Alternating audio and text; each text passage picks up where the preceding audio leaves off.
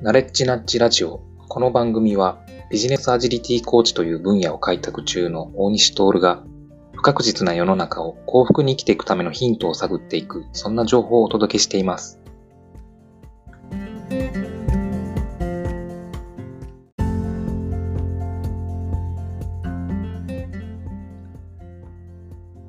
はい、それでは始めます。え、ー、と、今日はですね、ま、Zoom というオンラインのサービスについて、えー、お話ししたいと思います。えー、まあ、ちょっと Zoom との出会いは、私は2018年からなんですけども、えっと、なんでしょうね。た多分ネットでなんか良さそうなオンラインの、まあ、ミーティングの仕組みを探していて、あ、面白そうだなと思って使ってみたら意外とまあ評判も良くてですね、まあ、使ってみた感じも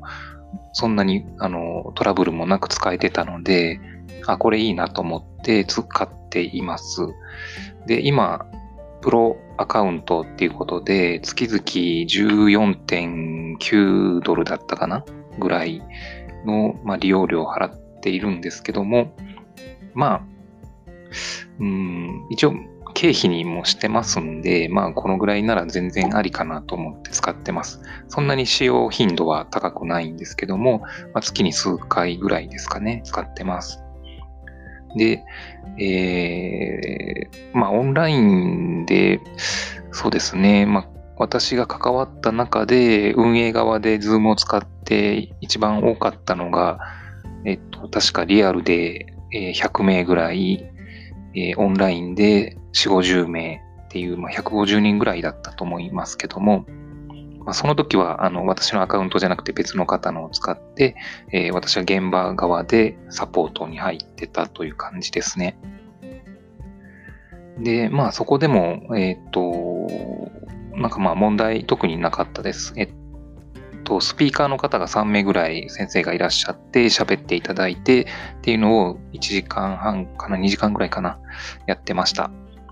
で、えー、オンライン上の方も、えっ、と、大きな、まあ、スクリーン、プロジェクターで映してですね、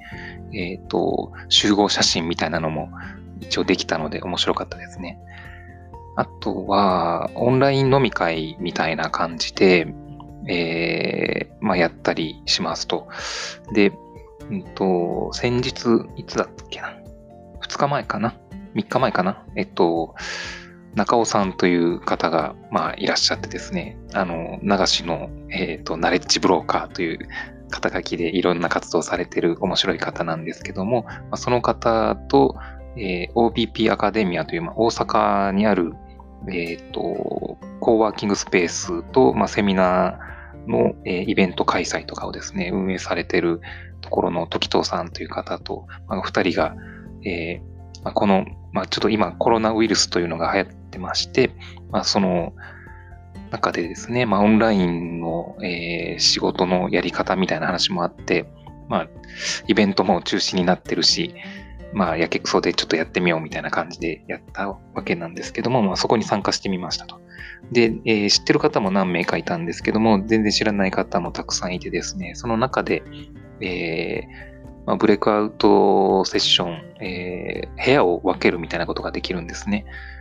えっと、まあ、オンラインで集まってみんなでわーっと会議してるようなイメージあるかもしれないんですけども、そこで部屋割りみたいなので、あの、まあ、テーブルごとでグループディスカッションみたいな感じのことが、まあ、オンライン上でできるという仕掛けになってます。で、まあ、その中で、まあ、ワイワイ、こう、意見交換したりとかですね、えー、飲みながらですね、やったりして、まあ、それはそれで楽しかったなと思います。全然知らない人と会う、まあ、お店、一応コンセプト的には、バーに立ち寄った人っていう設定で我々が参加してるような感じなので、全然知らない方ともそこでバーで出会って、隣にいた人と喋るみたいな雰囲気で、えー、やってやろうみたいな感じなんですね。まあ普通のバーだと1対1とか2対1とかですね、まあ少数になりがちかもしれないんですけども、まあオンライン上でグループに分けた単位でいくと6名、6名ぐらいだったかな、時は。で、えー、まあ楽しく、えー、会話できました。で、まあそういう中でオンラインでこういろいろコミュニケーションするっていうのは割と普通になってくるのかなとか思ってます。で、まあ、ネットワークが、まあ、そうですよね。例えば10年前とかと比べると、えー、通信が、まあ、えー、第3世代から第4世代みたいな感じで、えっと、ね、携帯電話とかもどんどん進化してますし、もう今や、えー、5G ということで、えー、まあ多分動画のかなりいい画質のものでも全然問題ないような、まあトラフィック大丈夫な通信ができるようになってきているので、今後さらにまあ発展してくるのかなとは思います。で、まあ、スカイプを使われてる方も多いのかもしれませんが、まあ、時期にちょっとスカイプという存在はなくなるんだろうなとかってちょっと思ったりしています。うん。まあ、かつてこう、えー、オンラインミーティングでは、まあ、無料で使える範囲っていうのもありましたし、有料版もまああったわけですけども、うん。なんか、意外とこう呼び出しに失敗とかですね、えー、通信がまうまくつながらなかったりみたいな、なんかトラブルが多かったように思います。あの、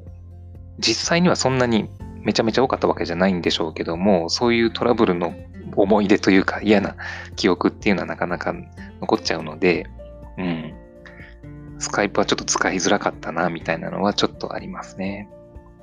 で、この、まあ、今紹介している Zoom は、えっ、ー、と、WebX っていう、WebEX って書いて、まあ、WebX って呼ぶみたいなんですけども、まあ、そちらのエンジニアの方がスピンアウトして作ったスタートアップ企業ですと、えー、アメリカの企業ですね。去年かなあの、上場してなんかニュースになってたような気がするんですけども、うん、今、随分こう成功してるサービスなのかなと思います。で、まあ面白いのが結構数百名規模の、えー、オンラインセッションみたいなのも結構やられてたりとかしてですね、大規模でもまあ大丈夫だよとか、あとは、えー、まあ、有料版のその常時設置されてるオンラインルーム、オンラインミーティングルームみたいなものもあるようで、まあそういうところだと、まあ常時つながってて、えー、まあ、コミュニケーションしやすい環境っていうのが、まあ、どんどんできてきてるのかなとは思います。で、まあ、これをうまく使って、えー、コミュニケーションすれば、結構な仕事はできるのかなとも思ってます。うん。なので、まあ、ちょっと活用していきたいなと思ってます。で、えっ、ー、と、まあ、私がかかってる、えー、関わっている、えっ、ー、と、プロジェクトマネジメントの、まあ、団体とかでもですね、お、10分だ。えっ、と、アレクサストップ。ちょっと時間計ってました。えー、ということで、まあ、ちょっとこの辺りで終わりにはしたいんですけども、うーん、 Zoom ですね。あの、うまく使っていきたいなっていう話です。無料でも、えー、1対1なら時間制限なく使えてたと思いますし、えー、1対多、1対多っていうのかな、まあ、複数名で、え、ー、と、ミーティングやる場合でも無料アカウント40分まで使えたと思うので、今多分かなりユーザー数伸ばしてるんじゃないかなと思いますね、世界的に。うん。まあ、ちょっとさらに楽しみだなと思うサービスの一つです。まあ、さらに、え、ー、と、まあ、通信の品質が安定してくれれば嬉しいなと。うん、自動で、あの、動画の圧縮率とかもですね、結構柔軟に、えー、動的に可変してるみたいな感じが見られるので、うん、まあ、ちょっと通信環境悪いなとかいう時でも、まあまあ、切れずに使えてます。たまにえー、自分の手元の通信環境が良くなくって、えー、一緒に止まってるとか聞こえないとかっていうのはあるんですけども、まあ、まあまあ使えてますね。うん。これを使って、えー、まあいろんな方と場所的な制約とか時間の制約もまあ少なくなるでしょうから、うまく使っていろんな方と出会って、えー、コミュニケーションしていきたいなとえ思っております。はい。っていう感じで、今度、あの、まあ、前職の、まあ、同僚とオンライン飲み会やりますみたいなのを、こう、やりましょうかみたいなのを投げかけて、えー、いいよっていうことで、あの、来週ぐらいやろうと思ってます。まあ、お店でやるより長飲みにならないのかもしれないなとかっていう期待もちょっとありますので、えー、まあまあ、時間にも優しい、えー、飲み方なのかなとかって思ってちょっと試してみようと思ってます。それでは今日は以上といたします。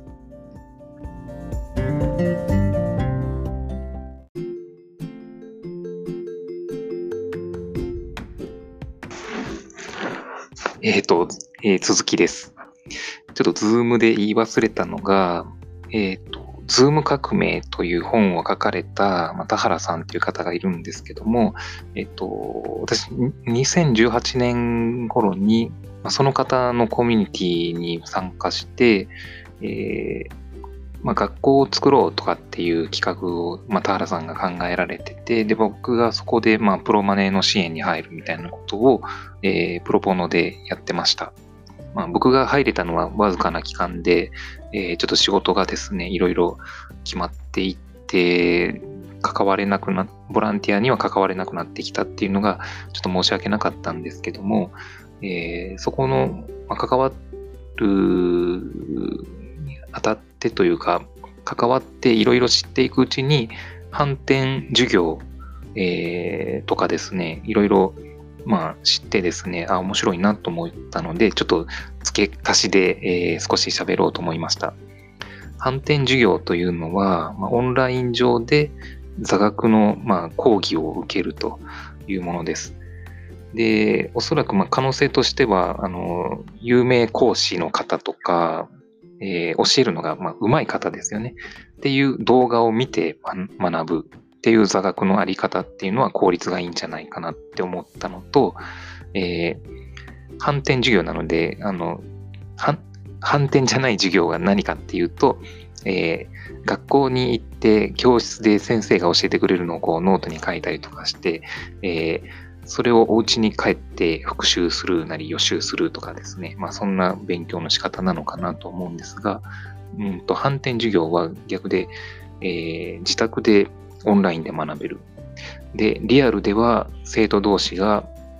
まあ、いわゆる、えー、PBL、えー、プロジェクトベーストラーニングみたいな形で、えー、グループで学んでいく。まあ、そういう形ができるような時間が作れると。でそうなってくると、学校の先生っていうのは何かを教えるための、えー、スキルっていうのがいらなくなるっていうのが、まあ、ちょっと究極的な話なんですけども、えー、そうなると求められるのは、その場の生徒たちがこう学びの場を、えー、環境をですね、うまく作ってあげるような、えっ、ー、と、ファシリテーションスキルですよね。ファシリテーターとしてのスキルっていうのが求められるようになる。で、これは、あの、まあ、先生に限った話じゃなく、ビジネスの現場だとどこでもファシリテーションスキルは必要なので、まあ、もちろんビジネスにも限らないわけですが、そういう中で、うんと、なんでしょうね、裾野が広がるっていうんですかね。えー、まあ、ちょっと妄想の域を出ないんですが、うん、妄想の翼を広げると、えー、先生と呼ばれてた人たちは、まあ、ファシリテーターでよくって、えっ、ー、と、なんていうんですかね。まあ、生徒の、まあ、主体性に沿って、こう、座学はまあ自分のペースで学んで、えー、実際、えっ、ー、と、生徒同士が集まる場では、プロジェクト型の、えー、学習の進め方をしていく。で、それを、えー、場作りとしての、まあ、大人の関わり方みたいなのが、ちょっとイメージができてですね。うん、これはまあ、もしかすると未来はそういう形の、うん、教育現場ってあるんじゃなかろうかと思ったりするわけです。はい。で、これができると、今の、えー、まあ、小学校とか中学校とかですね、の先生方の、なんでしょう、これはちょっと私のこう見方がちょっと偏ってるかもしれませんが、非常に、まあ、ブラック企業並みのかなり過酷な労働環境なんじゃないかなと。うん、まあ、テストの準備をして採点して、成績もつけてとかっていうのが、だいぶ、えっ、ー、と、まあ、効率化されてるのかもしれませんが、割と手書きの文化が多くて、えー、紙の文化が多くて、ハンドリングが結構大変なんじゃないかなという気はしてます。まあ、そのあたりが、まあ、随分楽にできるんじゃないかなと。オンラインでそのあたりのカリキュラムとかテストとかはですね、全部やってしまえばいいんじゃないかな。で、大事なのは、えっ、ー、と、コミュニケーションして、えー、課題を発見して、えー、仮説を立てて学びを得るような、そういうプロセスを体験していくっていうのがいいんじゃないかなとは思ってます。先生方も、まあ、せうん、そうですよね。ティーチャーという存在は、うん、ごくごく一部の、えー、専門性の高い方がやって、その動画を、えっ、ー、と、みんなが見れるっていう方が、学習を、まあ、受ける立場の人も多分そっちの方が分かりやすいでしょうし、うん、ためになるんじゃないかなという気もしますね。ということで、えー、ちょっと追加版のお話はこの辺りにしたいと思います。まあ、反転授業っていうのも Zoom を使えば実現できるというふうな、まあ、お話でした。はい、以上です。